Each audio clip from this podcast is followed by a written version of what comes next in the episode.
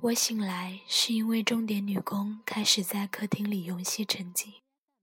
我用手揉揉眼睛，整个额头是酸痛的。电视又开始操作，昨夜忘了关了吧？一切都不重要。我赤脚走到厨房去取牛奶喝，坐在万角椅子上想：我能做些什么？我一定会跟俊东离婚，不离也没有用。他要离开我。他已经三天没有回来了，我必须要接受一个事实：他已经不再爱我。我取过镇定剂，吞了一枚，我的一日又开始沉闷。我不想住在这间房子里，回忆太多，但是我不能回到父母家去，我根本是从那个地方逃出来的。狭小的厅房，简陋的家具，一只破旧的无线电永远开在那里叫。关掉无线电，开电视。下午两点，直到晚上两点。世界是那么悲惨，人生是那么悲惨，并不是老人的错，是社会的错。不，我不会回去与他们住。所以前天晚上，军东与我摊牌。我说：“你搬出去吧，我不走，我没有地方可走。”所以，军东搬出去了。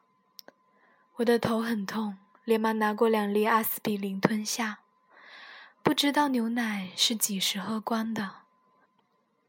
我写好一张杂物单，拨电话到附近的铺子。叫他们把东西送来。女佣问：“太太，这花不要了？瓶子里是焦黑的玫瑰，早谢掉了。是，扔掉吧。我便是昨日的玫瑰。我必须要挺起胸膛来做人。我还有一份职业，还不太老。谁知道，或许还可以再嫁一次。但是……”最痛苦的是，我仍然爱着俊东。被迫离开一个人，像是挨了一刀。开头只是诧异，血自伤口冒出来，还不知道痛。等到魂魄定下来，那才痛彻心扉。我茫然的想：怎么办呢？电话铃叫，我的手正按在话筒上，拿起来听。妈妈的声音：“阿布啊，你千万不能离婚。”我马上放下话筒。他在劝告我，仿佛我不知道他永远帮不了我，他永远只在旁边摇旗呐喊。我做什么，他反对什么。我不介意他没有能力，但是我厌恶他不能让我自生自灭。我叹一口气，哭。要一个人躲着哭，笑呢？全世界陪着你笑。电话铃又响。喂，阿布，那边问。是，我是表姐。Hello，怎么？我可以来看你吗？有这个必要吗？离婚在今日很普遍。我说，不过是日常探访而已，别多心。他问：“你一直在家吗？”“在。”“你可以来，不过下午我要出去一趟。”“我明白，我不会逗留太久。你喜欢吃什么？”“吃不下。”我挂了电话。女佣一下一下的抹着滴蜡，有节奏，缓慢的。我忽然看到我们刚搬进来的情景。匆匆的买家具、换窗帘、漆墙壁，如今，如今这个家散开了，我滚烫的眼泪忍不住流下，心痛如绞。怎么能够想象他可以如此的撇下我，说变就变？满以为我们会相爱到白头，我茫然的擦干眼泪，门铃响起。女佣去开门，是表姐到了，她穿得很整齐，大热天还是一套套的丝丝，浅色的衣服配棕色的皮肤。我的头疼似乎止了一点，燃起一枚烟，问她：“你们家的游艇已经出海了吧？”“嗯。”他应道。“你的气色倒还好，你母亲担心的什么似的？”他专门担心小事，衣服穿足了没有，出门门锁了没有，担心并不见得会造福人。我平静地说：“表姐，你真幸福，你母亲才四十几岁。”四十九，你母亲呢？他问。快七十吧。是的，我低下头。别太担心，失去一个男人又不是世界末日，他不见得是你生活的全部，慢慢就会好的。他安慰我。表姐，你不会明白的。我摇摇头。我不明白，我自己前年才离的婚。我走到沙发上坐下。你知道今天的阳光有多好吗？他问。与我无关。俊东不值得你这样，他不过是一个普通的男人。我点点头，是，我知道。今天星期六，要是你愿意，我可以陪你去喝下午茶。我们到沙田酒店去，记得吗？当年我们在瑶池跳完舞，然后到了沙田酒店去喝夜咖啡。我用手抓着头。微笑了，是，杜丽莎恐怕还是个孩子呢。她父亲有乐队在那儿。我打了个哈欠。星期天吧，我们出去吧。他央求我。我吃过镇定剂，不能走动。我想睡一觉。女佣换好床铺，我就去睡。我说：“你自己去。”阿布，你才起的床，他说：“怎么又睡？”是的，梦里日夜长，我喜欢睡。我说：“对不起。”他耸耸肩：“我不想勉强你，那我先走。”我送他出门。女佣说：“太太，我都做好了，杂货店送来的东西全放好，我后天再来。”好好，我说，走吧。关上门，通通都走了，剩下我一个人。那情形跟小学时刘唐差不多，全走了。读个羞耻又愤怒的留下，对着黑板恨不得上去掐死老师。我能掐死俊东吗？杀人是要偿命的。而且我不恨他，他这样做总有他的理由。至少他是快乐的，他与他的情人。我记得我是如何认识俊东的。十九岁那年，在跑马地上班，午膳后无聊，逛街，女同事都装到了化妆品店、时装店。我喜欢附近一间车行。他们代理兰博基尼和玛莎拉蒂。我常常啃一只苹果，立在车窗外看，一站站好久。当时模特徐姿很红，她开一部玛莎拉蒂苗拉型，玫瑰红的。有钱要会花，不花有什么用？她叫人羡慕。十九岁的世界充不希望。总有一个玛莎拉蒂王子来过我出堡垒吧？谁还稀罕白马黑马？真是的。可是，出现的只是俊东。他说：“我开不起兰博基尼，我只有一辆福特维根。”他二十四，刚从香港大学毕业，念建筑，在政府做事。我觉得他很有趣，很可爱。可是，没想到会跟他结婚。